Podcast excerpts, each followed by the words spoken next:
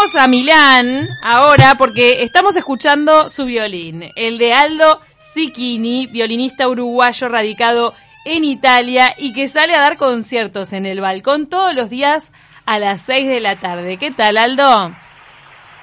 Hola, ¿cómo te va?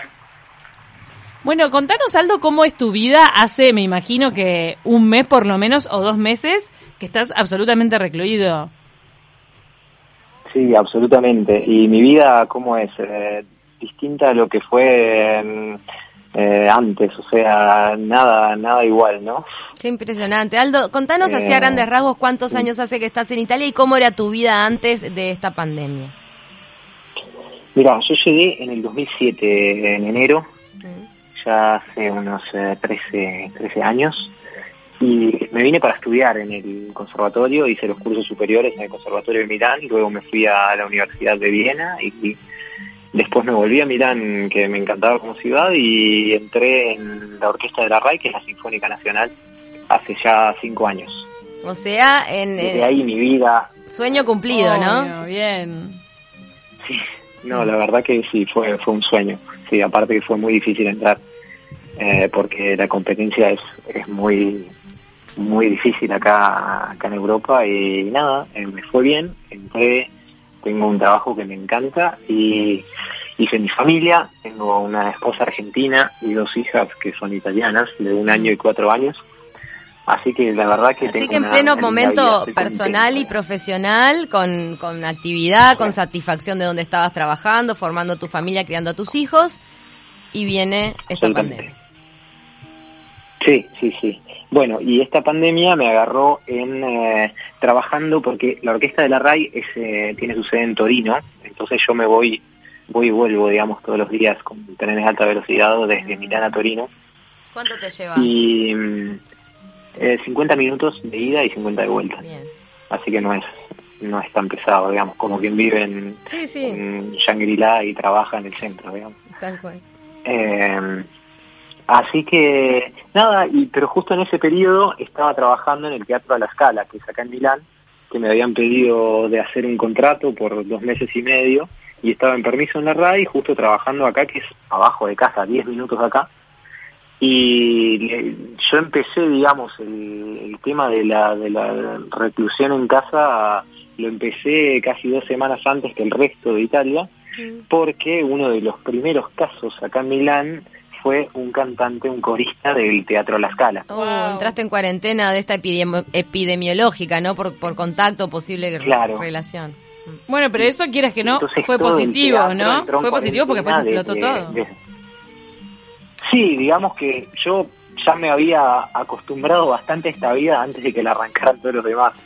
Y ya las escuelas, bueno, las habían cerrado desde antes, entonces desde el principio digamos desde el 22 o 23, no me acuerdo, de febrero, yo estoy en casa con las nenas, mi mujer trabajaba, se iba en auto para evitar tomarse los medios públicos y eso, y, y nada, pero arranqué bastante antes que los demás, digamos, pero bueno, como que uno se acostumbra, ¿no? Como a todo cambio cuesta, cuesta la primera semana, 10 días y después ahora tenemos nuestra rutina también, ¿no? Claro, ya se, se armaron rutinas hogareñas, que es lo recomendado por los psicólogos. Ahora en Milán solo se puede salir a la calle una persona por núcleo familiar, al supermercado o a las farmacias.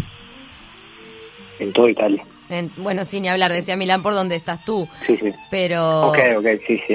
este, o sea que tu vida, eh, ¿quién es el que, el que va más al supermercado? ¿Se turnan con tu mujer para tomar un poco de aire? ¿Cómo es la interna de vivir eso? Porque más allá de que uno logre rutinas hogareñas, el estar encerrado afecta. No, digamos que no lo vivimos como salir a dar una vuelta. O sea, la situación realmente es grave, si uno ve los números, no hay nada que no hay nada de, de, que, mm, ¿cómo se dice? De, no, hay como quedar... Porque cuando uno sale, eh, no es para dar una vuelta y uno también arriesga mucho, ¿no? Porque, te cuento, nosotros la semana pasada teníamos un amigo argentino de 53 años que, que murió por el coronavirus. 53 y era años. una de esas personas que, sí, que decís, es un, o sea, no le, no le pasa nada, ¿entendés? Es, es de piedra y bueno, y depende de cómo te agarra, ¿viste? Y cuando pasó eso, como que lo vimos eh, como una amenaza mucho más real, ¿no? Entonces, ¿cuántas personas murieron en, tu entorno? ¿Uno? sí, por suerte uno solo, sí. Pero, pero digamos que hay 800, 900 muertos por día en Italia y es algo gravísimo, ¿no? Porque la situación es, es realmente complicada. Entonces nada, hace 10 días fue la última salida que hice, que soy yo el que se expone, digamos, y, y fui al supermercado, pero con mascarilla, guantes y, y, alcohol en gel y todo el tiempo, cada cosa que toco me, desinfecto y cosas como que es, es bastante seria, digamos, la cosa. Y ahora ni salimos, tenemos eh, pequeños productores, el verdulero, el, eh, un almacén que nos traen las aguas y eso, entonces ellos te llevan a tu casa y nosotros desde esa última vez decidimos no, no salir más, para no exponernos a nosotros ni a las nenas ni lo que sea, o sea, por las dudas, ¿no? Aldo, ¿cómo toman que, bueno, desde... cada uno hace su parte. ¿Cómo toman eh, vos, tu familia, las noticias que llegan desde Uruguay, teniendo en cuenta el contexto en el que están ustedes? O sea, donde pegó peor la, la pandemia. Eh, ¿De alguna manera seguís las noticias de acá de Uruguay? Y bueno, sí, yo a través de mis padres estoy eh, estoy eh, al día con, con las noticias, digamos. Creo que están haciendo la- las cosas bien. O sea, hay que... Dicen, no, no tengan miedo. Bueno, no sé, o sea, está, está muy bien tenerle respeto a esto porque realmente es más que una situación, de repente uno si lo piensa a nivel personal, yo tengo 32 años, estoy bien de salud, eh, ¿qué puede pasar si me lo agarro? No es así, o sea, porque si me lo agarro yo y se lo paso a alguien mayor, Mm. es un problema para todos, o sea, entonces cada uno tiene que hacer su parte. Y entonces creo que, que la está manejando bien, o sea, y en Argentina lo, lo están tomando muy en serio también, o sea, hay que hay que tomarlo con seriedad y, y bueno, y hacer todo lo que se pueda para evitar que se vuelva un problema grande, ¿no? Acá no se pudo, no porque hicieron las cosas mal, sino que eran muchos los focos. Entonces, eh, controlado en un lugar se había había arrancado en otro y así, o sea, digamos que son distintas las ciudades que están complicadas, ¿no? En este momento. También fue que Entonces, un poco no el habitante... eh, Puede ser que también los habitantes no, no, no tomaron la dimensión en un principio, por ejemplo, en las primeras semanas. Y en un principio te llega todo tipo de noticias y sí, eh, pero digamos, desde que arrancó el decreto que todos tienen que estar en casa, se lo tomaron todos muy en serio, pero esa semana anterior, viste, esos 10 días, que todavía no se sabía, que estaba quien decía es grave, estaba quien decía es un resfrío, no sean bobos, viste, o sea, entonces teniendo, viste, tantas noticias también falsas o noticias no oficiales que subieran eh, en internet y cosas como que uno no puede, o sea, muchas muchas personas lo lo subestimaban y te digo, yo me incluyo en eso por más de que no salía. Claro, casa, no tenías este concepto hasta no que... pensaba que fuera algo tan grave. Y cuando pasa esto con tu amigo de cincuenta y pocos años, una persona que no tenía enfermedades previas. Eh, le descubrieron que tenía una neumonía que se había agarrado hace tres años y no se había curado por completo. Claro, porque... Pero. Él hacía vida normal y nunca se dio cuenta. Entonces, lo, lo grave es que de repente uno no sabe que tiene algo previo y, Claro. y aunque sea una, una bobada, eh, es, eh, es grave después en el momento en el que se agarra esto, ¿no? Entonces, Sobre todo en lo bueno, respiratorio, ¿no? Eh, o sea, en general, si tenés alguna afección previa en, en- en lo que es el sistema respiratorio, obviamente estás más delicado ante este virus. Y bueno, y lo que dicen, este, el, el- la- cómo te obliga el coronavirus a, a realmente, al cerrar los alveolos, a veces tener que entubar a la persona cuando eh, se quedan sin espacios para eso. Acá en Uruguay, por lo pronto, están los lugares disponibles, venimos acompañando la curva de crecimiento de contagio, pero bueno, no, no estamos libres de que nos pase lo mismo que a países como Italia, Francia, España y, y obviamente que tu testimonio es muy valioso. ¿Cómo hacen con las niñas chicas, más allá que dijiste rutinas, cómo se lo toman ellas el hecho de no poder salir? Te preguntan, te dicen, papá, vamos a la plaza. Mm. Sí, mira, nosotros, eh, bueno, la chiquita está por cumplir un año y la grande está por cumplir cuatro, digamos, ni siquiera de cumplir. Eh, entonces, eh, la chiquita nada, la chiquita está contentísima de que estamos todos en casa y está más estimulada que nunca porque antes Ah. estaba con la babysitter y se aburría un poco. Está feliz. Eh, la grande extraña el jardín, extraña a sus compañeritos de escuela. Ayer tuvo su primer cumpleaños online, sea que se conectaron todos eh, con el celular y así tuvo, festejaron el cumpleaños de una amiga con la que ella iba a hacer su cumpleaños, iban a estar juntas, ¿no? Ah. Entonces, para ella es todo nuevo, es todo muy difícil y extraña mucho su rutina, ¿no? Porque bueno, los niños sobre todo extrañan su rutina.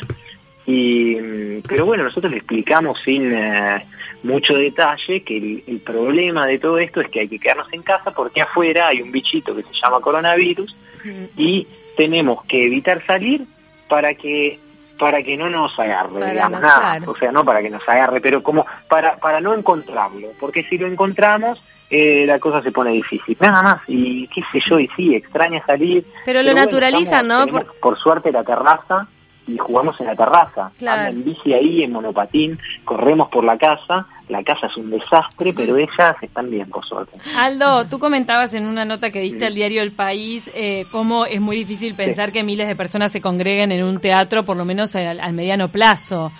Eh, ¿Qué La rol tiene la música en tu vida diaria? ¿Qué devoluciones has tenido a- eh, de tus vecinos y de las redes sociales? Porque a las 14 horas de Uruguay es que se te puede ver en estos conciertos diarios Sí. eh, y, en, y allá en Italia esto ocurre a las 6 de la tarde, en el momento del atardecer. Sí. Sí, ahora va a ser a la una, porque acabamos de cambiar el horario. Ah, listo. Acá a la son las acá. 4 menos 5 de la tarde. Sí, sí, Bien, tenemos eh, más diferencia horaria. sí, sí, sí. ¿Y Tenemos cómo- 5 horas ahora. ¿Qué devoluciones tenés de tus conciertos en el balcón? y A ver, esto de los conciertos en el balcón fue, eh, nació como una iniciativa no mía, digamos, o sea, yo lo que estaba preparando ese mismo día, que fue el 13 de, de marzo, que fue el primer día que me, que me exhibí en el balcón, digamos, Mm. yo estaba preparando a la noche, siete y media de la noche, un concierto en streaming por, por Instagram y Facebook, como estoy haciendo con lo del balcón, pero para todos los que quisieran, o sea, amigos, familiares y, y otros que estuvieran en cuarentena como yo, en Italia o afuera, Y preparé un programa porque toco también la guitarra, entonces me acompañaba con la guitarra, la guitarra la pongo en el tablet y toco con la, o sea, toco el violín arriba del acompañamiento de la guitarra, o si no hago otro violín, entonces hago dos violines, porque el violín solo es como cantar sin un acompañamiento, ¿no? O sea, como es lindo, pero es más lindo si está acompañado.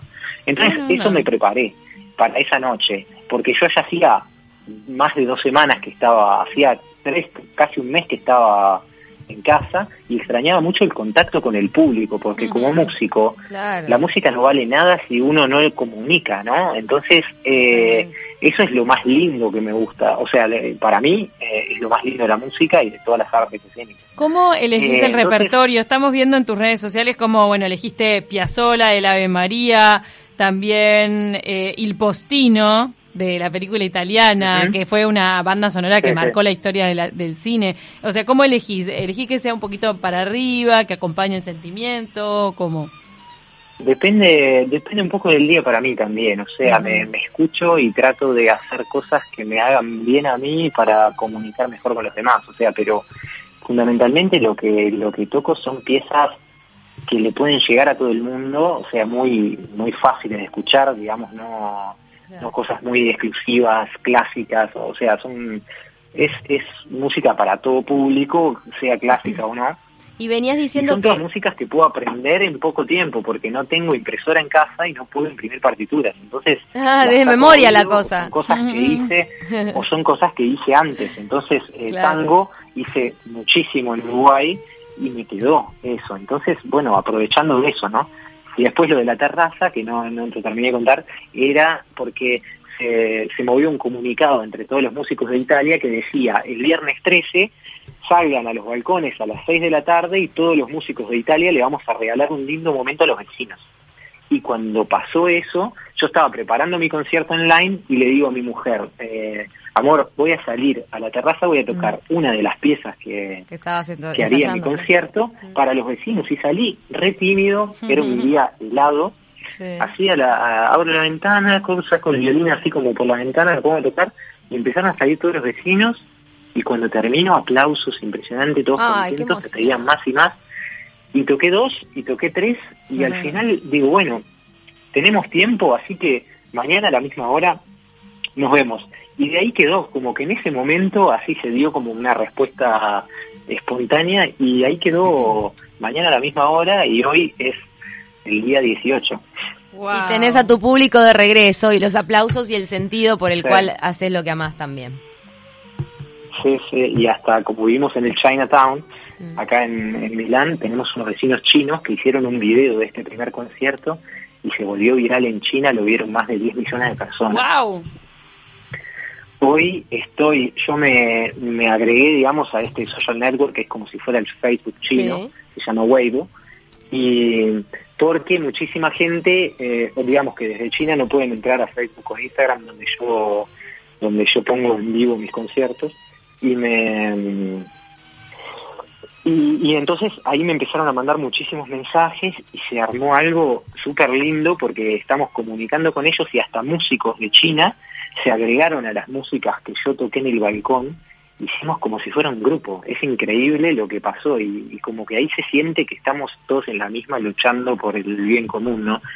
Y el mensaje fue hermoso y yo ahí sigo recibiendo nuevos videos y me están siguiendo 350 mil personas en ese en ese social network. Qué impresionante, Aldo. Es impresionante. Tenemos que terminar esta comunicación, pero realmente es este un placer hablar contigo, que nos cuentes cómo estás viviendo y esto que está generando la música y el arte y la unión, que vos realmente lo estás este, evidenciando en carne propia, ¿no? De, que la gente encuentre otras formas de comunicarse y de acceder a, todo esto que, que, nos llama como humanidad, ¿no? La, música, el arte, el poder unirnos, aunque sea desde nuestros hogares. Este, es un placer escuchar tu, tu violín. Te mandamos un beso muy grande y muchas gracias por este contacto. Bueno, muchas gracias. Cuídense. Gracias. Para todos lo pueden seguir en arroba Aldo C Violín. Eso en Instagram, en Facebook es Aldo C I C C H I N I Violín. Es Aldo Chiquini C I al principio C C eh, y una H, entonces es muy tano su apellido. Chiquini, por algo está allá. Que me hizo emocionar cuando me cuando contó lo del, lo de la primera vez en el balcón, lo que debe ser, ¿no? Este sentir eso de que no puedo más, eh, no tengo público, salir y que empiece a aplaudirte a la gente y que hoy tenga esa cantidad de seguidores, la verdad que habla de un cambio de conciencia a nivel mundial. El público está ahí. Nos vamos, que viene el flash informativo y ya volvemos con más de taquito.